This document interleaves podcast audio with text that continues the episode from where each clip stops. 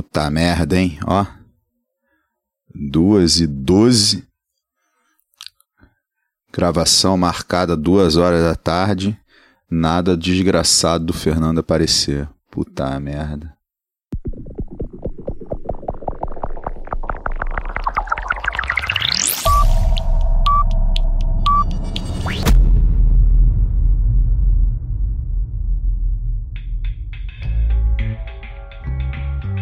Querida e qualificada audiência, seja muito bem-vinda a mais um episódio do Economia Underground, um podcast institucionalista. Eu sou Fernando Krauser, economista e curioso da história das ideias econômicas. Aqui é Felipe Almeida, professor de economia da Universidade Federal do Paraná. Edição, edição. Hoje a música é outra em edição. Hoje, hoje vai ser essa aqui, ó. deixa ela um lá, clássico, deixa ela lá. Um clássico. Que é Manuel Ramon, professor de economia da Universidade Federal do ABC. Federal. Chega!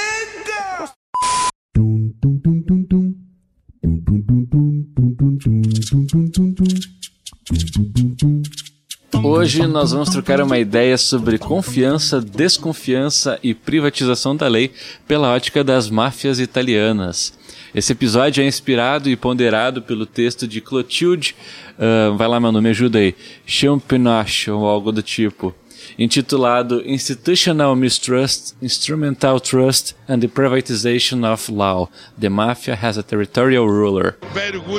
Publicado no nosso sempre presente Journal of Economic Issue em dezembro de 2022. Válido lembrarmos que esse texto foi o Editor Choice de 2022 pelo nosso querido Bill Waller. É, e eu acho que a gente vai ter agora uma série de pelo menos dois episódios, pelo menos o dessa semana e da semana que vem, que a gente vai estar tá ilustrando essa questão de constituição de, de hábitos de pensamento numa lógica institucionalista. Então, para a gente fazer isso, sendo um pouco mais claro, a gente já falou muito dos nossos hábitos de pensamento, né? O, uhum. hábito de pensamento de uma sociedade capitalista do século XXI, a gente já falou de hábitos de pensamento da sociedade brasileira. É, agora a gente está indo para outros lugares ou considerando hábitos não tão disseminados assim para fazer essa ilustração. Né? E agora a gente vai pegar essa, a ilustração desses hábitos de pensamento e forma de se comportar na lógica da máfia. Né? Então você Perfeito. tem um ambiente um pouco diferente, ou pelo menos eu espero que seja diferente, que geram outros tipos de hábitos de pensamento. Exatamente, é muito, é, é muito eu, eu, acho que tem paralelas que podem ser tratados aqui. É, não, exatamente. A, a gente tá tentando. Ver, ver. Esse texto ele vai tentar mostrar os fundamentos institucionais né, da máfia. Né? Então são esses hábitos de pensamento compartilhados por aqueles que estão envolvidos numa atividade mafiosa, né? Ou que estão se relacionam com ela de alguma maneira, né? E isso é o ponto aqui, o trabalho de campo do, da Clotilde é a Itália, né? É, mas é isso, né? Você está lendo o texto e fala, pera, eu já vi isso em algum lugar e não foi não Exatamente. foi ali no, no Poderoso Chefão que eu vi. E não tá longe. não tá longe. Não tá longe. Não tá longe. Tá tem é. coisas, então tá rolando, tá rolando. Eu acho importante a gente. Esse, ele.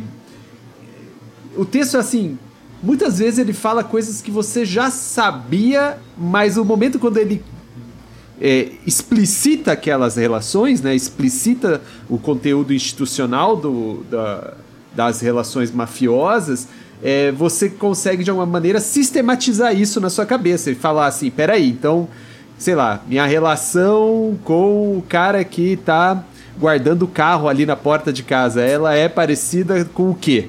Né? É, então, eu acho que isso é, é bem interessante, né? É, isso é interessante porque faz com que a gente reflita sobre algo que a gente não costuma refletir, que são hábitos de pensamento. Né? A gente internaliza, coloca, os coloca em prática mas a gente raramente para para refletir sobre esses uhum. hábitos de pensamento. É, então isso é bastante interessante né, de, de, de pensarmos a respeito. Pequeno elevador, a audiência espere um pouquinho. A Ana acabou de publicar o nosso episódio. Ah, é? Puta, não, deixa, deixa isso no nosso episódio. deixa. Vamos. Tá. Aí no fim a gente tem que lembrar de falar pro pessoal ir lá dar uma conferida. Tá, tá legal. Teve uma coisa é. que me é. chamou muita atenção, né? Que sempre. É... Não, primeiro, primeiro, primeiro de tudo, tudo, antes desse elemento que me chamou a atenção. Cara, deixa eu bater palmas de pé aqui Opa, para Clotilde. Para Clotilde, porque, cara, ela é da área de criminologia e ela escreveu um puta texto de economia institucional.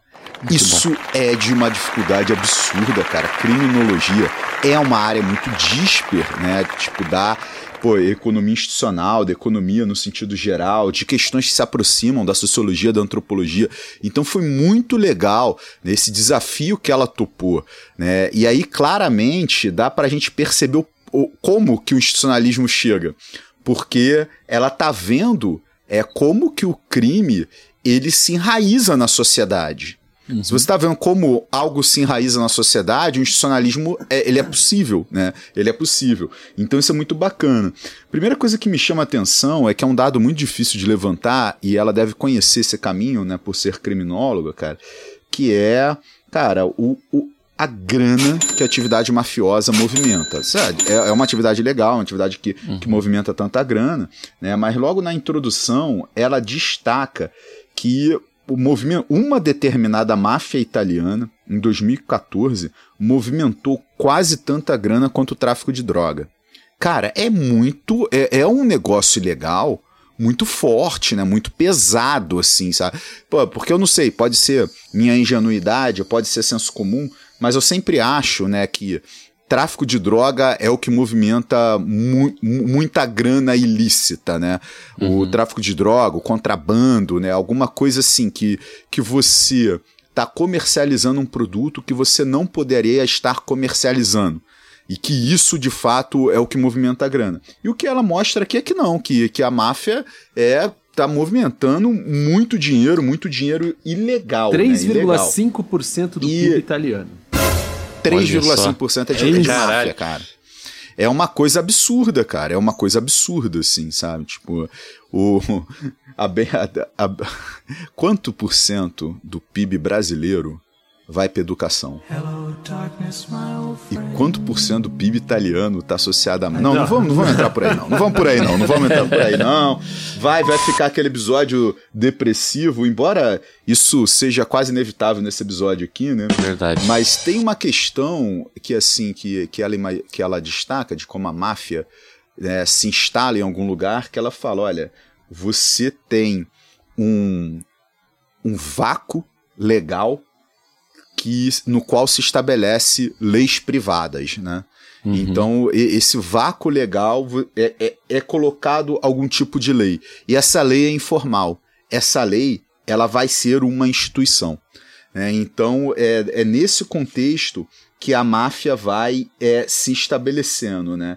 E ela destaca: olha, muitas vezes a, a atividade mafiosa envolve empresas legais, né? então não é só né, negócios ilegais, possuem laços familiares, porém isso não significa laços incondicionais, uhum. porque existe um sistema de punição dentro das próprias famílias. Né? E você tem o que ela chamou de modus vivendi né, da máfia. Né? Você tem questões que são as working rules da máfia né, que são como aquelas regras são sustentadas né, dentro da máfia. Né? Então ela estabelece um setup né, de como as instituições mafiosas elas vão se estabelecer e prosperar. Né? O, o estudo ele tem um quê de evolucionário porque ele não está fazendo um, um, um, retrato de uma máfia em um determinado momento no tempo. Ela está, mas ó, a máfia é assim, as regras funcionam dessa forma e elas evoluem dessa Isso. forma. Né? E o mafioso uhum. como um empreendedor institucional. Isso, Isso é foi um foda. Isso foi foda. Né? É, veja, eu acho uma coisa assim sensacional, acho importante do texto, né? Ele começa com um diálogo que eu falo, ah, tá bom, não, não, não me chama tanta atenção, né?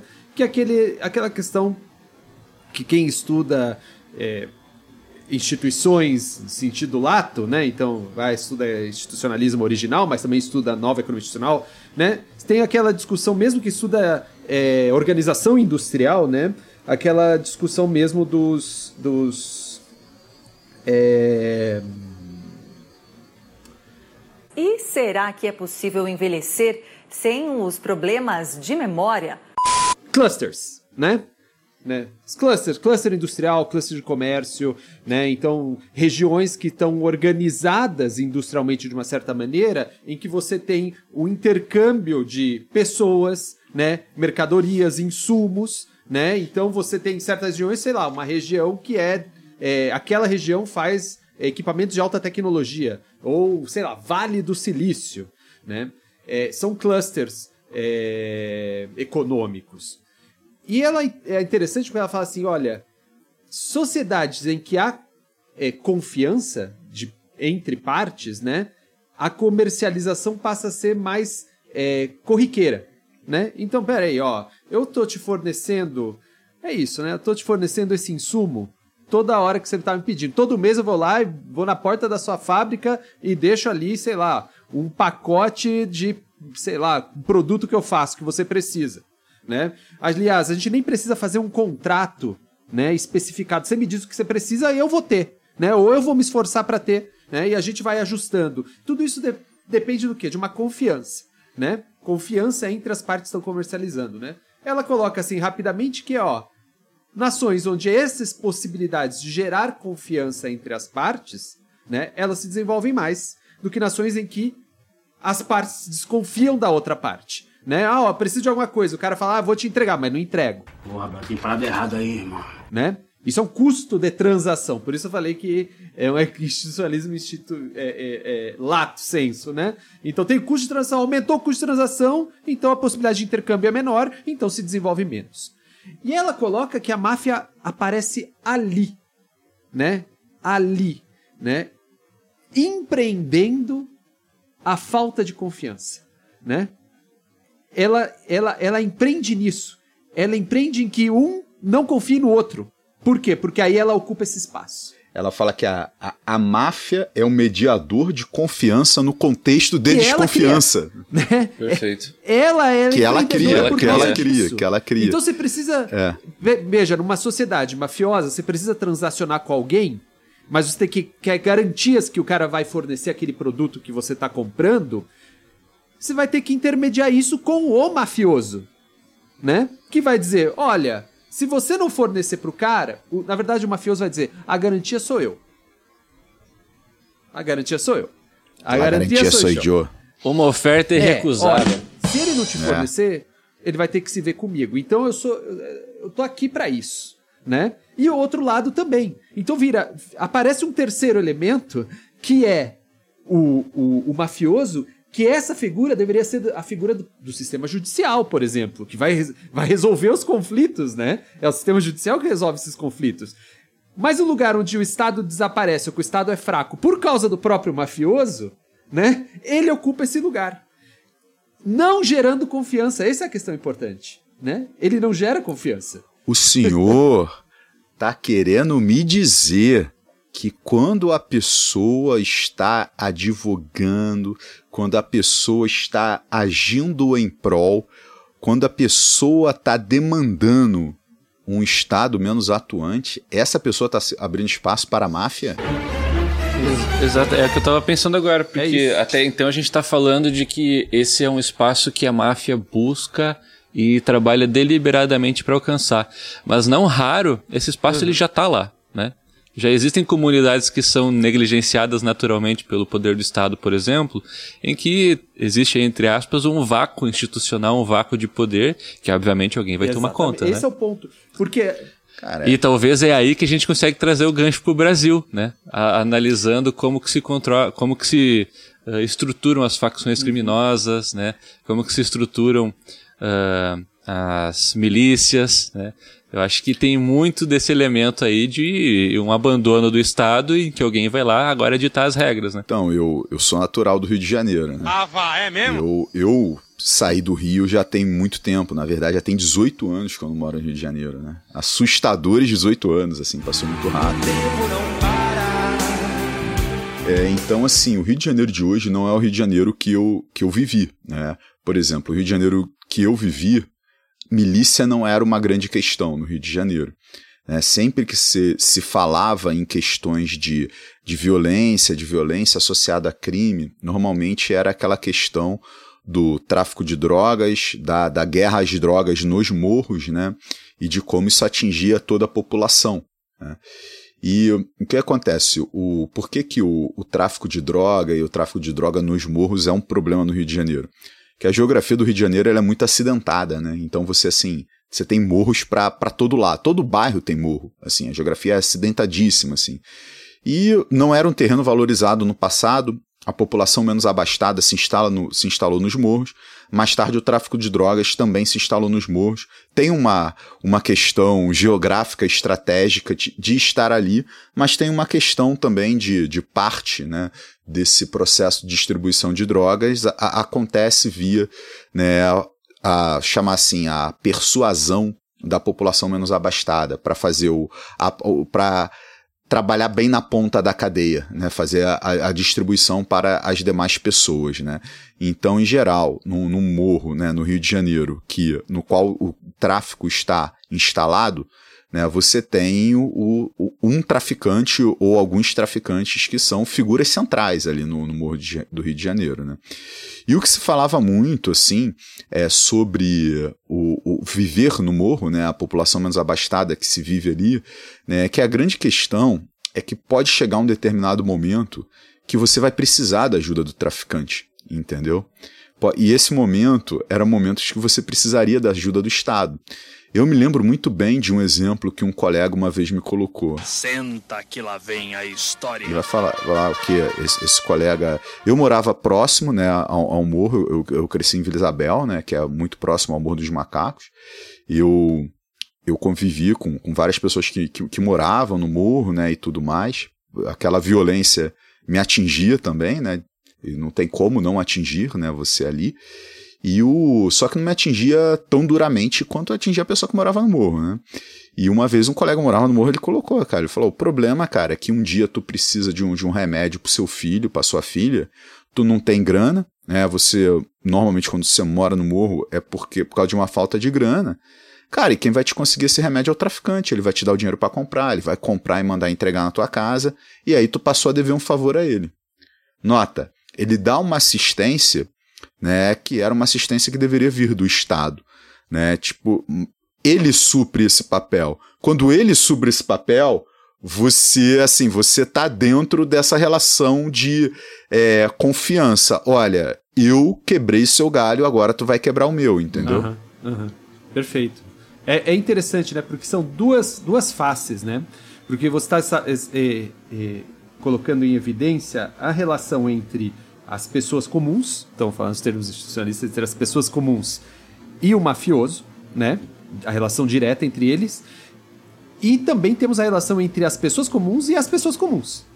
Né? Sim. E o mafioso ele entra no meio que talvez seja uma maioria até, né? Sim, sim. E o mafioso ele tem a, a, a função de que essa relação não se estabeleça sem ele estar no meio né? Essa é a questão, né? Então, ele vai dizendo, sociedades que existem, são mafiosas, né? Dominadas por mafiosos, é, a possibilidade de você ter é, conexões interpessoais é muito baixa. Por quê? Porque sempre você tem um mafioso ocupando esse espaço que seria o espaço da relação interpessoal entre é, diferentes agentes, né? E o mafioso constrói a desconfiança entre os agentes para ele servir dessa figura que gera confiança. E recebe por isso, né? É, então, ó, fazer o um negócio de. É, isso, quer vender é, gás aqui, então você tem que vender através de mim.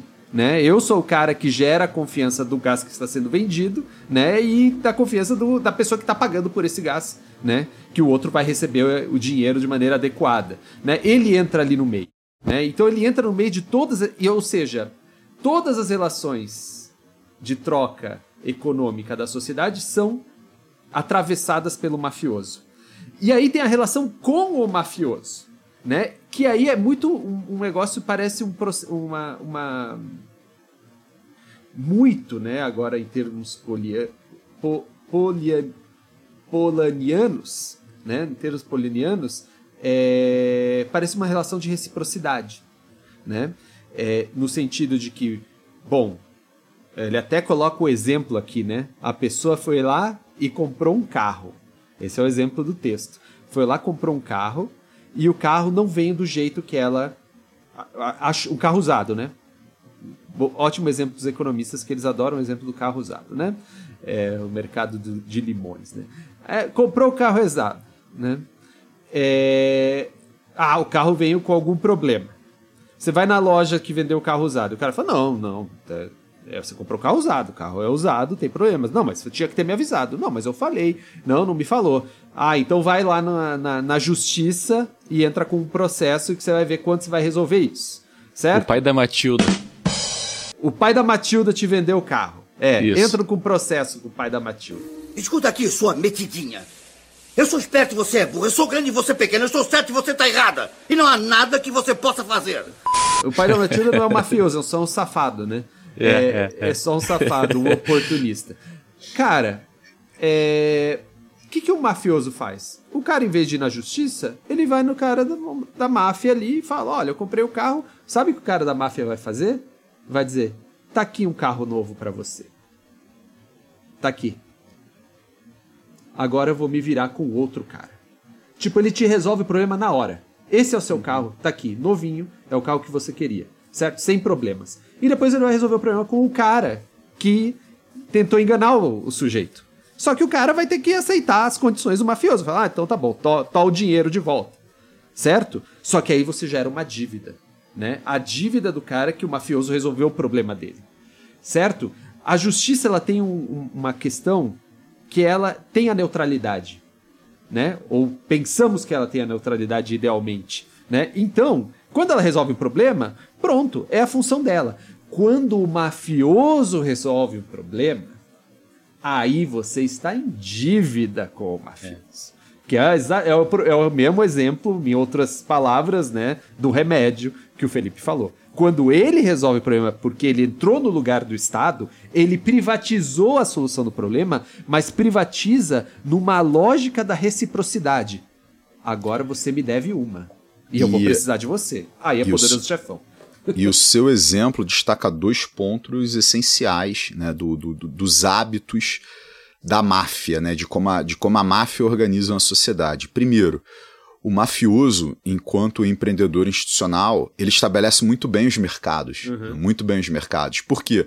Porque ele é o agente que valida o produto. Né? Ele funciona, é o termo que a, que a autora coloca, como um grande selo de qualidade. Né, ó, você está comercializando ali na região do. Ele está garantindo que aquele produto é um produto adequado. E aí, esse mercado de usados, que é um mercado de produtos que eles já foram né, bastante utilizados, por exemplo, carro usado, e que pode vir a dar problema, num sistema mafioso ele funciona bem. Ele funciona bem porque ninguém vai passar para frente isso que o Manu falou que é o limão, né, que é o carro que não está funcionando tão bem assim. É, então, o empreendedorismo institucional do mafioso gera um mercado funcionando razoavelmente bem. E gera um sistema de razoavelmente bem em termos de assim: você compra um produto e esse produto que você compra é aquilo que é entregue. Né?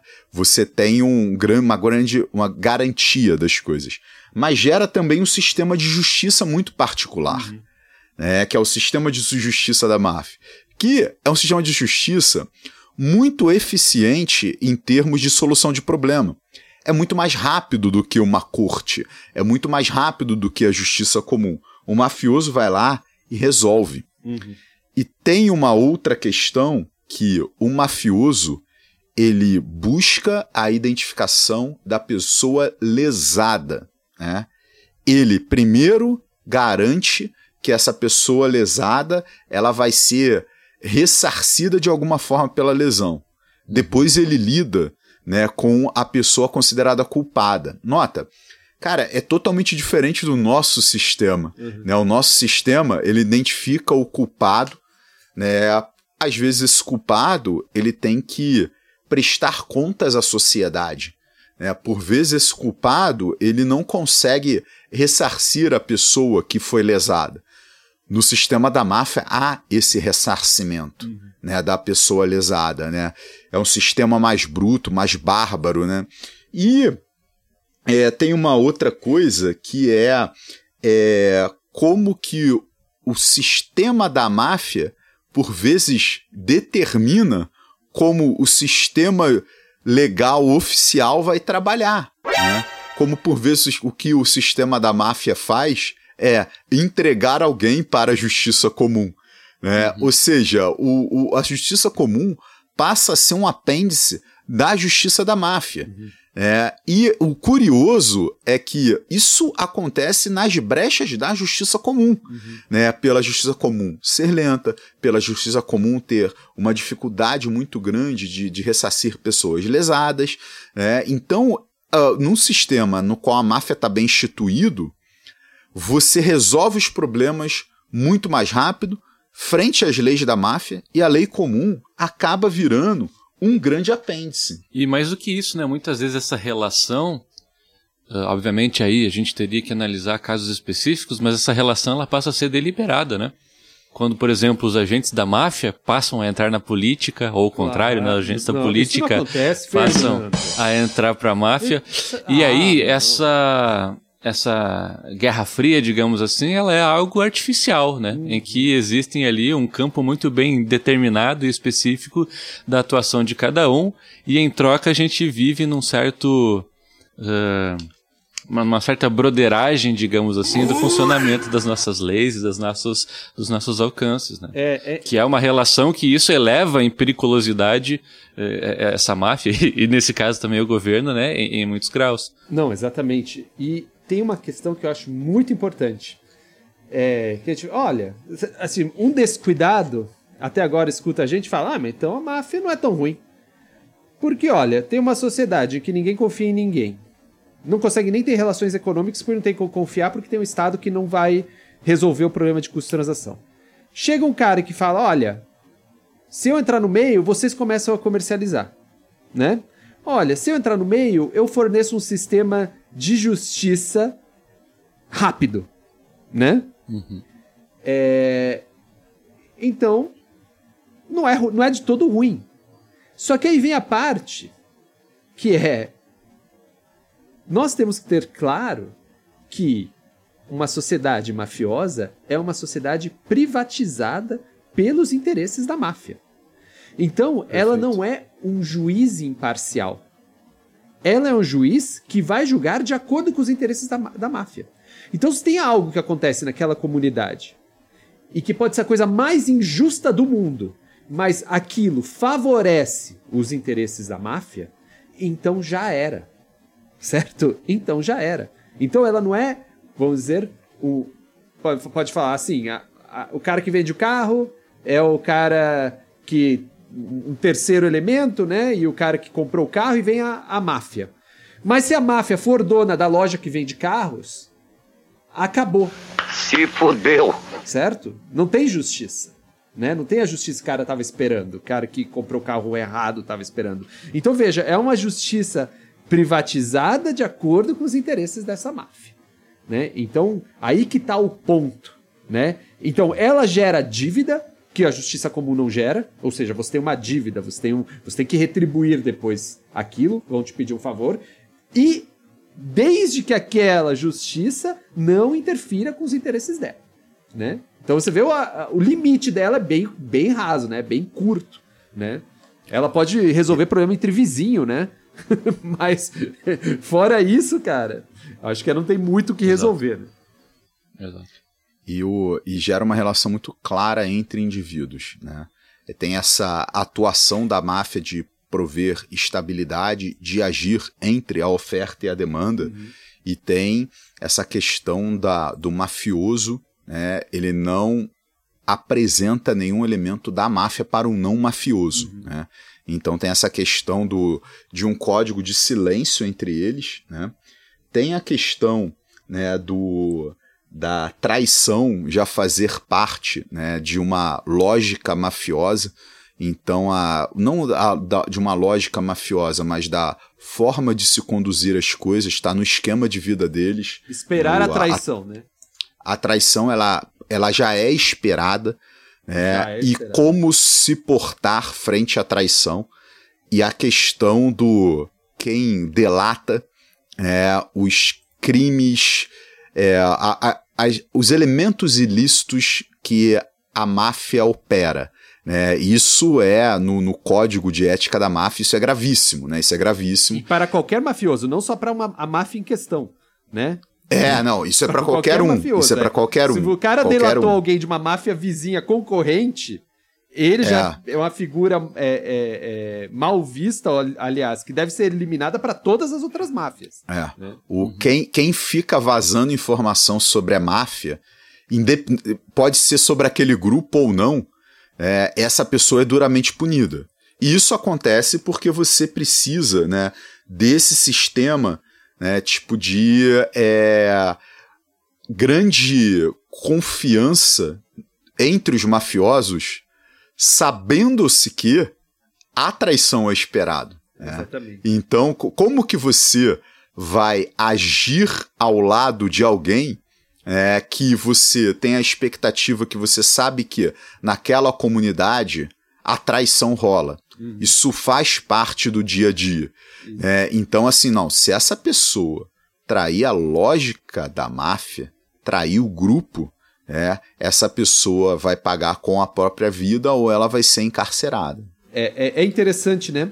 Porque é, a Clotilde, ela fala que o sistema, o código, que ela chama código de Omertá, né? O código de Omertá, que esse código, né, que de valores compartilhados e, e princípios de comportamento que se subordinam o interesse privado aos interesses da comunidade criminosa, né? Aquela comunidade criminosa que ele está. Então, veja, é, essa omertá subordina os seus interesses aos interesses da comunidade de mafiosos. Né? Não é só a máfia específica, a comunidade de mafiosos. Isso é omertá. Isso não é trust. Né? Isso não é confiança. Isso é o substituto da confiança. Então é um código de que eu não posso trair esses caras. Né? É um código. E se eu trair esses caras, eu vou ter um- uma punição por isso. Esperem por isso. Mas, mas, veja, é uma punição como uma regra do jogo, né? Não como algo que faz parte do trust, porque o trust é é a expectativa que as pessoas não vão nos enganar. É muito diferente. Então, é muito diferente você confiar em alguém, a expectativa que aquela outra pessoa não vai te enganar, do que tem um princípio aqui que que se eu não subordinar meu comportamento individual, certo? Aos valores, aos interesses da comunidade mafiosa como um todo, eu vou ser punido.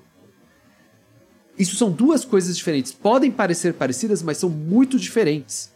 Por quê? Porque na omertá, é o que o Felipe está dizendo, na omertá, que é esse código de valor de que não se pode trair a comunidade de mafiosos, a traição está em potência.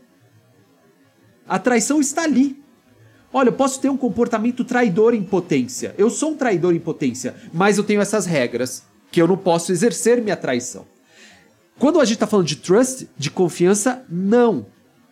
Trust confiança é a expectativa de que os outros vão é, não vão falhar, não vão nos enganar e que nós, e que nós não vamos enganar, enganar, enganar os outros. Então, uma expectativa de que nós não somos, vamos ser enganados e também um comportamento de não enganar o outro. Então, veja, é um hábito de pensamento que está é, é, é, no fundo das nossas cabeças, mas o outro é como se fosse uma regra externa. E o que está dentro da cabeça é: eu sou um traidor potencial. E se eu tiver a oportunidade para exercer essa traição, eu vou trair, né? E isso me lembra dois momentos de filmes de mafiosos. Atenção, preste bem atenção. O primeiro é o é, Michael Corleone beijando o Fredo, né? No O bolseiro? Não, Tô esse é, o, esse é o Frodo. Michael Corleone beijando o Fredo no Poderoso Chefão 2, né? E ele fala: Eu sei que você me traiu. Tem um avião nos esperando para nos levar para Miami em uma hora, tá? Não faça alarde disso. Eu sei que foi você, Fredo. Partiu meu coração. Partiu meu coração. É o irmão, Fredo é o irmão do cara. Tipo, o irmão trai. Já tá. Já é impotência. Está, es- é esperado que isso aconteça. Certo? E o segundo é os bons companheiros. Que o. Ah, eu não, não sei se. Bom, se você não assistiu e vai assistir, então você pula essa parte, porque tem spoiler terrível, que é no final, tipo, o, o cara que trabalhava pra máfia denuncia todo mundo pro FBI. Né? Denuncia todo mundo pro FBI. E o que acontece com ele? Ele tem que mudar de nome, de casa, de família. Tipo, tem que morar num lugar isolado. Por quê? Porque não é só a máfia que ele denunciou que vai correr atrás dele. Inclusive porque ela nem existe mais, porque todo mundo tá preso. Mas são as outras máfias que As vão correr máfias. atrás dele, né? Controlávamos tudo. Nós comprávamos policiais, comprávamos advogados, comprávamos juízes. Todo mundo aceitava suborno. Estava tudo à nossa mão. E agora acabou tudo. Essa é a pior parte. Hoje é tudo diferente. Não existe mais ação. Eu tenho que esperar, como todo mundo. Nem consigo comida decente. Logo que eu cheguei aqui, pedi espaguete à marinara, veio talharim com ketchup. Eu sou um João Ninguém. Esse, esse não era o plot daquela série de TV Lilyhammer? Não era isso também? Eu não o cara, sei. O cara denunciou a, a máfia inteira e foi morar numa cidadezinha no interior Ah, de é verdade, um tinha uma país coisa da, assim. da Europa. Eu acho que era isso também. Ó, em potencial, a gente tem aqui uma É. possibilidade de ver um desses filmes de mafiosos e tentar analisar com estas. Verdade. Com estas. é, é, E, e quando eu linhas, falei. As linhas da Clotilde. E quando eu falei dessa relação da máfia com a política, pra não falarem que a gente é time DC, também tem o caso do Fisk, né, da Marvel, que é basicamente o que ele faz, né? Ele é um mafioso em Nova York que ele passa Fisk? a partilha. É. É curso Wilson inglês. Fisk. Curso Wilson inglês. Fisk. Não, Wilson. Fisk. É, Wilson é Fisk. história em quadrinho. É o, É que eu sou íntimo dele, já chamo é o, Fisk. é, o, é o rei do crime. Ah, Isso, ele é tá. um mafioso em Nova York que ele, ele entra pra política, né, Felipe? Não lembro agora. Eu não ele vira sei, prefeito, se cara. não me eu engano, né? parei Uma há assim. muito tempo de ler história em quadrinho, cara. Aí o. Demolidor vai lá, tenta matar ele. Prender, na verdade, né? Sabia que O escola de inglês, também. escola de inglês era só uma fachada. Não, tem, assim, pensando na- nos filmes, tem um- uma grande ilustração dessa outra forma de hábitos de pensamento, é o primeiro poderoso chefão, né? No primeiro poderoso chefão, o, o Michael Corleone, ele é o cara de fora da máfia, né? Ele chega a falar lá pra... Pra, pra noiva dele, né, que depois se torna esposa, ele fala: Não, isso é minha família, isso não sou eu, eu não sou assim, né? Eu sou esse cara militar, tal. Até que ele é, se sente puxado para dentro da máfia por causa de uma questão familiar. E aí ele começa a incorporar todos os hábitos de pensamento da máfia, agir tudo. como um mafioso, né, e tudo. Então, assim, ele ali é o, é, é- é o sujeito que está tendo modificações Olha o né, de episódio hábitos de vindo. pensamento. Né? Não, Olha o ó, o episódio empreendedorismo institucional, porque o Michael Corleone era o cara que tinha sido, é, é, vamos dizer, é, construído dentro da máfia para ser um cara de carreira de Estado. Era, era para ter Verdade, é. trabalhar na esfera política, o né? Sony, né, que era o irmão dele, era para ser o é, mafioso chefão ali. O poderoso chefão era para ser o Sony, que morreu. Era né? pra ser o Sony. E o Michael É, copiou... e- O, o, o Manu tá a metralhadora de spoiler, né? Ô, Tudo bem, o desculpa, filme, pessoal. E o o filme é Fredo, da década de o Fredo 70. não faz nada. tudo O Fredo bem, não faz é. nada. O Fredo não, Não, faz Vamos, então, vamos o- deixar essa conversa pro episódio do filme. Tá, Acho que do filme. dos Não, três, se dos se tiver, se, se tiver. Mas o, o- um ponto, um ponto interessante, mano, deixa eu com um ponto interessante, porque às vezes, pegando um pouco dessa nossa conversa, pessoa pode estar se pensando, puta, seria melhor estar no sistema da máfia. Eu preferiria esse mercado no qual eu compro um bem, eu tenho certeza que esse bem será, será entregue para mim, senão eu serei ressarcido, né? Mas esse é um sistema de leis privadas que estão defendendo claramente interesses privados. Né? A gente vive num sistema de leis do Estado, de leis públicas, que defendem veladamente interesses privados. e defender veladamente e abertamente é, é, é bastante diferente para como a gente conduz o nosso dia a dia. Né? Então é um sistema que você pode achar que existem alguns benefícios, mas esse mercado só funciona de melhor forma se você tem uma legislação muito coercitiva sobre ele. Uhum. Né? Você tem que comercializar o produto exatamente como ele é. Senão, você será punido por causa disso. E o cara que comete um erro, que achava que o carro funcionava direito e o carro não funcionava, ele vai ser duramente punido. Por quê? Porque você tem que mostrar que é assim que o mercado funciona. Né? Então, é uma sociedade que ela é muito mais impiedosa na forma como de se comportar. É, que nem o Manu falou, a máfia age na gerando segurança na insegurança que ela mesmo gera. Uhum. Ela surge como sistema de proteção. Pessoal, ela surge como uma polícia privada. Exatamente. Uma Exato. polícia e, privada.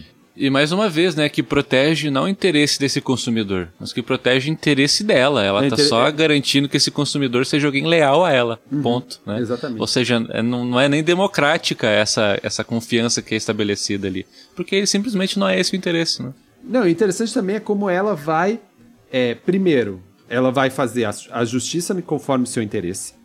Ela se baseia num, num, numa relação também de dívida, né? Então você sempre vai estar em dívida com a máfia, porque aquela justiça é feita, mas isso gera uma dívida de você com ela. Né? Ah, recebi meu carro, tudo bem, mas não é quem resolveu o seu problema. Agora você está em dívida com ela. Você faz parte dela certo? Você já é parte dela. Por quê? Porque você é um elemento que está em relação com ela.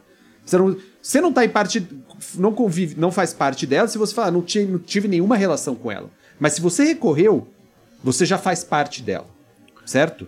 Então não tem muito jeito de escapar. Ela até coloca aqui, é, nem é uma questão de muito. A gente está falando aqui, ah, olha, ela permite que as pessoas transacionem, né? É, mas ela coloca aqui: quem quer transacionar no território de maf mafioso, que tem controlado pela máfia, tem duas opções. Ou transaciona com a máfia ou não transaciona. Porque não tem a opção de transar. Ah, não, não quero transacionar, assumo os riscos. Essa opção não existe. Certo? Essa opção. Vai vir um cara e vai falar: olha, você está comercializando esse negócio aqui, você vai ter que pagar 2% para o Dom Pepe. Né, que, que ela coloca aqui. Dom Pepe vai ganhar 2% disso. E é isso. É isso, né? É, também tem uma visão um pouco, vamos dizer. Eu acho que o texto começa bem nisso, né? Ah, olha, são dois caras, não tem confiança, a máfia entra nesse lugar. E eu acho interessante porque ela coloca: a máfia vai entrar no lugar onde ela vai se dedicar a gerar uma sociedade em desconfiança total um com o outro. Né? Uma sociedade de pessoas que desconfiam a todo momento do que as outras estão fazendo. Né? Então, é, isso, é uma, isso é uma sociedade muito interessante para a máfia entrar. Né? Porque ela fala, ah, então confia em mim. Né? Com a é, justiça que eu, não funcione. Eu sou a justiça. Eu, tô aqui para resolver os seus problemas. Exatamente. Mas se eu resolver os seus problemas, você vai passar a resolver os meus também. Né? Exatamente. Né? É, é, é esse o acordo tácito que é afirmado aí.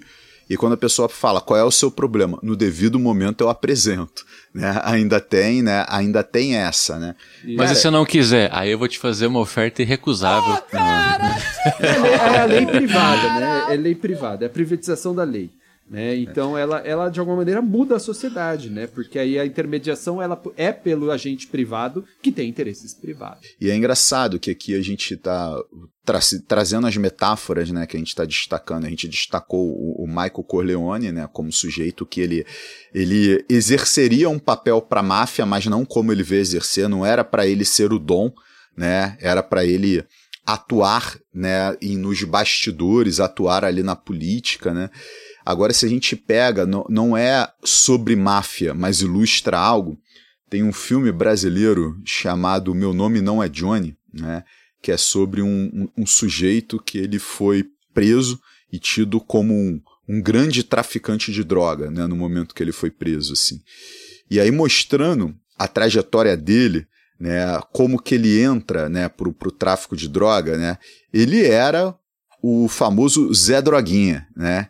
Ele era o cara que ficava se drogando ali, né, a algum nível elevado e ele levava, ele comprava droga para levar para as festinhas e não sei o que, e gostava dessa vida boêmia, festinha, festinha, até que um dia o traficante dele é, fala: Olha, cara, eu não consigo mais te fornecer.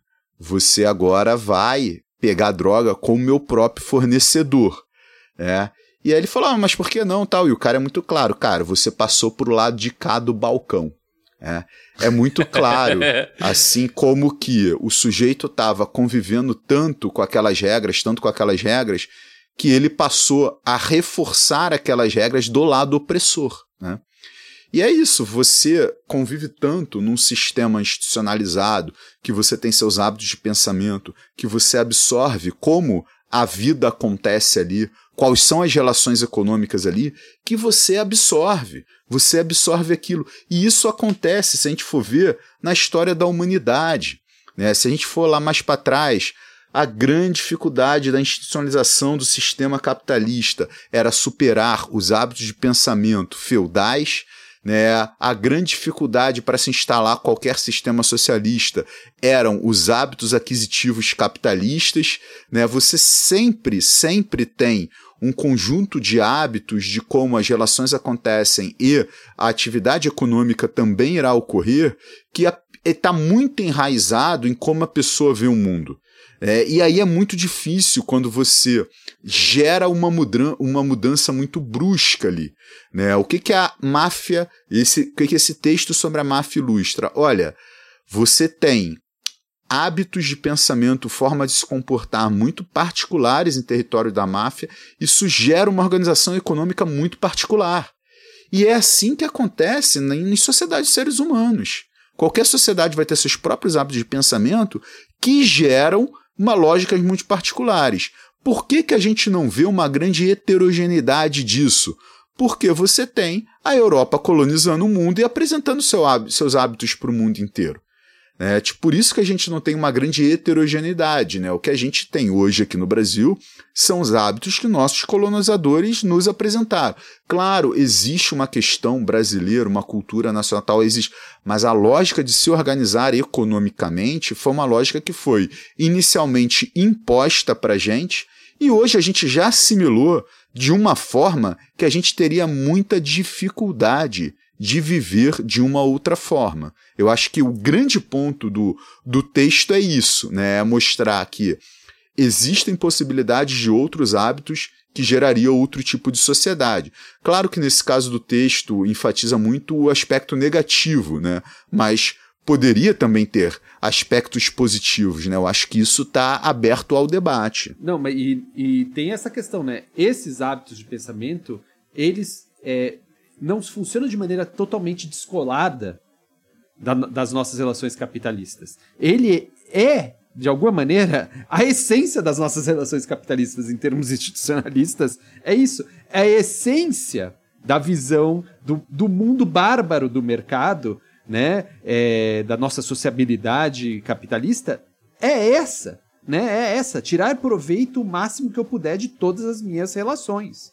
Né? Então, e aí você coloca, é muito interessante isso, porque não é tão diferente, né? Apesar de parecer muito absurdo, é, bom, não é, né? E é, não só não é tão diferente, como ele também faz, tem, tem uma, uma face legal. Né? Ela a máfia tem uma face legal, tem empresas, é, ela tem todas as suas atividades legais, mas elas têm empresas legais, legalizadas, de construção na Itália, por exemplo, né? Até tem um sistema é, é, é, que é muito interessante, né? Que é uma forma dela ligar-se novamente àquelas pessoas gerando dívidas, né? Com ela, que é isso. O cara tem uma construtora, o que, ele precisa? Serviços, prestadores de serviços para essa construtora. Ele vai construir uma coisa, o que, que ele fala? Tem um sistema de fila. Eu não vou comprar do cara que me oferece a mão de obra mais barata ou o insumo mais barato. Eu vou comprar da fila. Quem está na fila? certo? Então o que eu estou dizendo, olha, vocês, meus fornecedores, vocês não precisam se degladiar um com o outro. Tem uma fila. Agora é a vez desse. Na próxima vai ser a vez do outro. E vai ser a vez do outro. E vai ser a vez do outro. Né? Ou seja, eu não quero gerar competição entre vocês. Eu não quero que vocês compitam, porque isso é deletério a minha relação de reciprocidade que eu tenho com vocês. Porque meu objetivo não é ter o produto mais barato. Meu objetivo é que vocês dependam de mim, né? Que vocês me devam favores. Então, por isso que eu não vou fazer vocês brigarem uns com os outros, as empresas falirem. Isso não me interessa. Né? Eu não me interesso por isso. Então, veja como sobrevive essa lógica de reciprocidade no mundo capitalista. Né? E a máfia é isso. E existe outro, outro ponto central, né? Se o Estado não cumpre o seu papel, um agente privado vai cumprir. Uhum. É, isso é, é, história da humanidade, né? É. Não existe vácuo, né? Não existe vácuo. Não, e é. E, é, e é ligado, né? Nesse caso é ligado, né? Porque o Estado contrata essas construtoras mafiosas para fazer suas uhum. obras públicas, que vão estabelecer uma relação é, com seus é, fornecedores que é na lógica da máfia. Né? Então, é, tá, é, tudo muito bem interrelacionado, né? Uma coisa. É, é, é o Fisk reconstruindo Hell's Kitchen. Tá, zoeira, parei. Pessoal, co... eu como sei, sempre, eu não tempo sei é uma questão. Se o Fernando tá conseguindo falar com parte da nossa audiência, eu tô entendendo, eu tô acompanhando, eu mas eu estou resgatando memórias da década de 90, sabe? Então.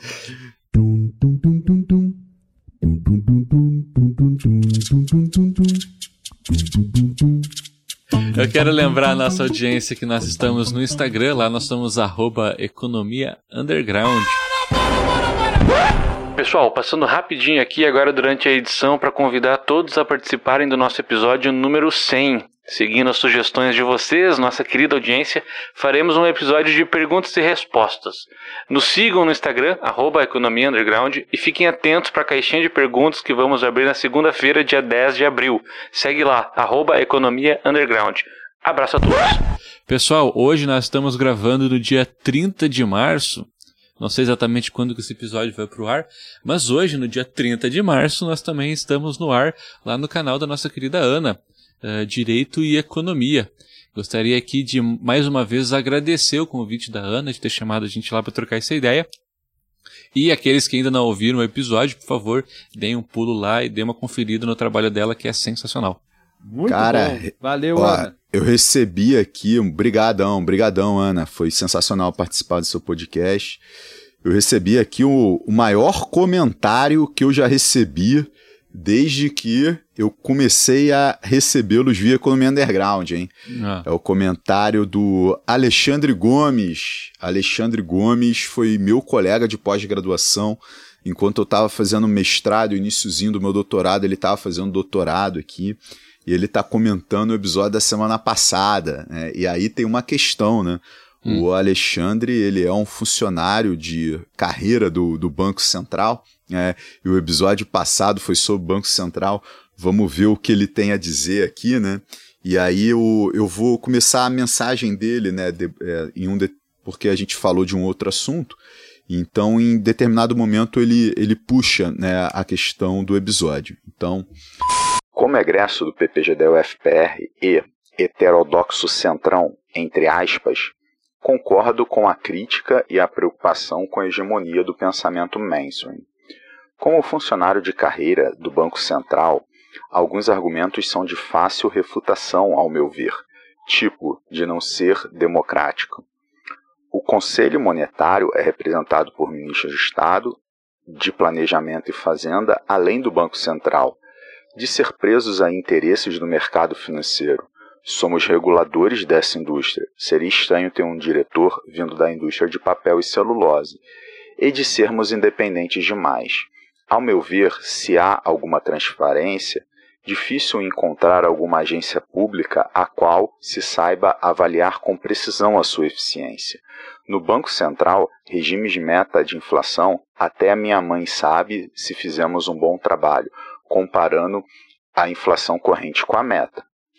Penso que a pergunta a ser feita e respondida pela teoria institucional seria: Dado que o Banco Central é uma agência peculiar, com impacto enorme em todas as esferas da vida do cidadão, que tipo de instituições e regras podem ser melhor definidas?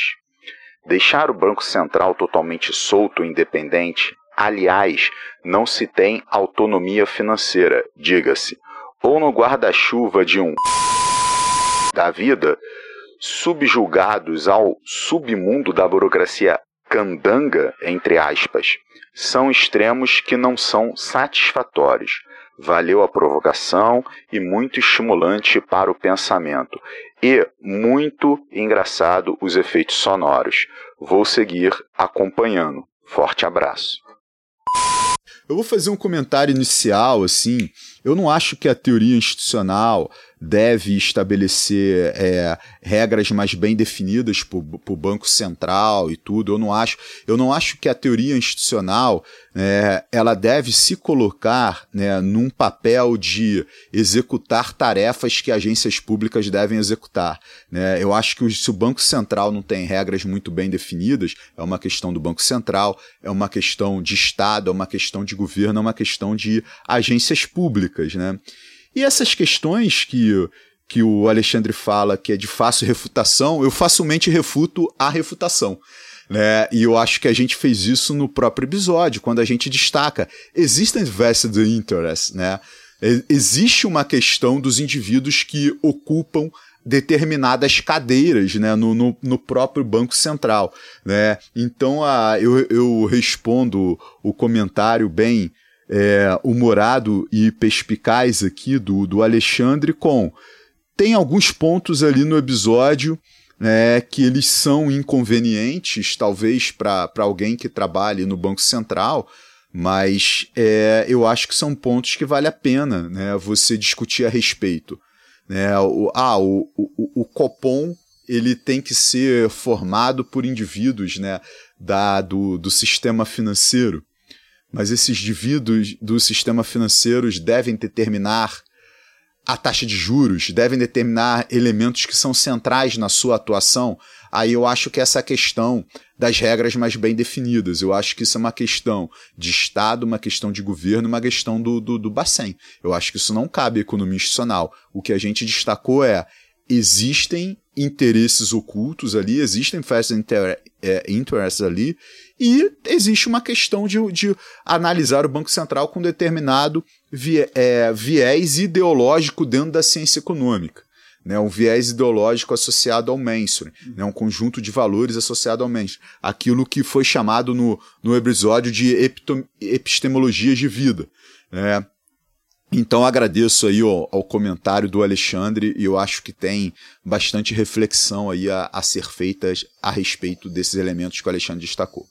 Não, eu só, só concordo com o Felipe. Eu acho que você falou tudo que eu estava pensando é, desde da gente pensar, né? Bom, é importante pensar o quão democrático é alguma coisa. Né? Isso é uma coisa é, super relevante a gente colocar isso em questão. E aí você vê, eu acho que a, a, as provocações foram interessantes, mas é, eu sinto que tem um, um meio campo não resolvido. Porque de um lado é, o, olha como é democrático. Essa acusação que não é democrática não, não se sustenta, porque é. Hum, mas depois no final tem, é, mas será que ele está subordinado a um tatatã qualquer também não é ruim? Né? Então, mas tanto qualquer também foi votado, né? Então aí não, aí não é para ser tão democrático. Então é democrático, mas, mas não pode ser subordinado a alguém. Então é, fica meio complicado saber o quão, o que é o democrático, o que não é o democrático, né? Porque de acordo com a resposta, então não tem que fazer nada, porque ele é super democrático. Então a questão da independência ou não nem é uma questão, porque é, tá tudo, tá tudo resolvido, é democrático. Mas no final é mais Será que é melhor ser independente do que estar tá dependendo de um fulano qualquer que não sabe nada?